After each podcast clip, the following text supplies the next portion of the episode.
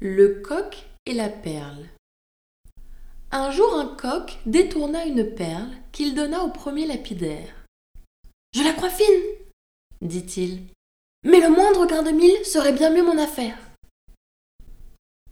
Un ignorant hésita d'un manuscrit qu'il porta chez son voisin le libraire. Je crois, dit-il, qu'il est bon, mais le moindre ducaton serait bien mieux mon affaire.